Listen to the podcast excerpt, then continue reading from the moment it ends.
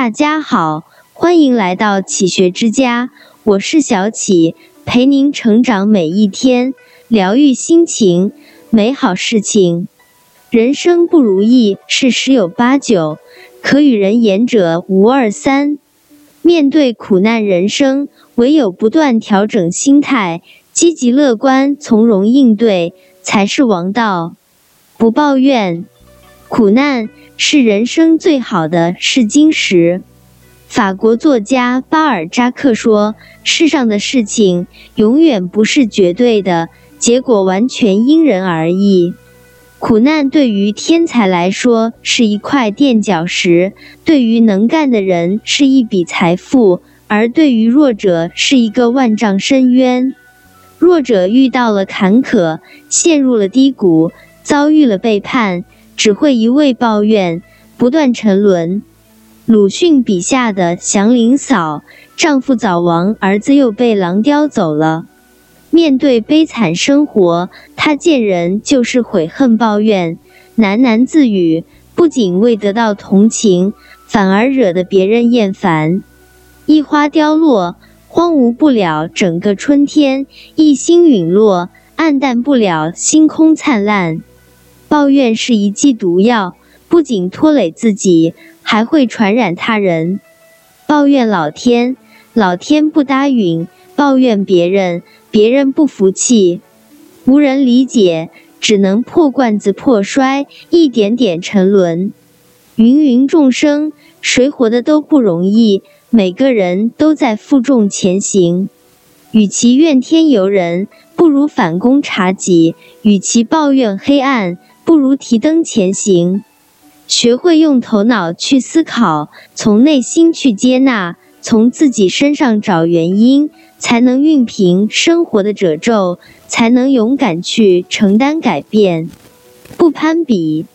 有人说，人生百分之八十的烦恼源于比较。如果你的欲望太多，不停的期望要更大的房，挣更多的钱，吃更贵的美食，穿奢侈的衣服，人一旦有心攀比，就永远不会满足。卡耐基在《人性的弱点》中说：“生活中的许多烦恼都源于我们盲目和别人攀比，而忘了享受自己的生活。人比人气死人，命比命气成病。无谓的比较，不过都是在自讨没趣，自寻烦恼。牡丹国色天香，梅花凌寒开放，苍松挺拔伟岸。”小草绿了大地，各有各的价值和作用。朱德庸的漫画《跳楼》里，那个女孩觉得自己过得很不幸，不堪重负，选择了跳楼。可当她从十一楼跳下时，她看见十楼那对以恩爱著称的夫妻正在互殴，九楼那个平常很坚强的男人正在偷偷哭泣。八楼妹子的未婚夫正在出轨，被抓了现行。七楼那个一向看上去很快乐的女孩正在吃抗抑郁的药。当你羡慕别人有一双水晶鞋时，一回头却发现有的人根本没有脚，自己正被他仰望和羡慕着。正如林语堂所讲，人生幸福。无非四件事：一是睡在自家床上，二是吃父母做的饭菜，三是听爱人说情话，四是跟孩子做游戏。舒服的人生贵在不比较。你过得幸福与否，其实与他人无关。只有知足常乐，才能把生活过得风生水起。内心知足。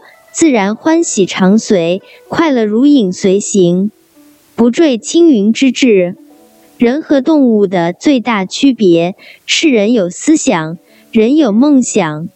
梦想是你的诗意和远方，梦想是鼓励你前行的号角，梦想是美好的召唤，梦想是不竭的蓄电力量。人只有梦想，犹如茫茫大海中远方的灯塔。人只有追求梦想，苦难的生活才会熠熠生光。曾国藩是晚清名臣之一，在中国近代史上声名显赫。在他十三岁的时候，曾在房间里背一篇三百字的文章，背了三四个小时，还是没有背下来。当时他家屋顶有一位小偷，实在等得不耐烦了，直接跳下来把这篇文章背了出来，并嘲笑他不是读书的料，趁早放弃吧。就是这样一个资质平庸。考秀才考了七次，三次自杀都被救起的人，因胸有大志，从不放弃，目标坚定，越挫越勇，最终实现了立德、立功、立言三不朽。为师为将，为相一完人。酸甜苦痛是人生，百般磨难是成长。人生的所有至暗时刻，都是黎明前的黑暗。只要坚守自己的梦想，持之以恒的努力，挨过黑暗时刻，就能破茧成蝶，光芒万丈。这里是启学之家，让我们因为爱和梦想一起前行。更多精彩内容，搜“启学之家”，关注我们就可以了。感谢收听，下期再见。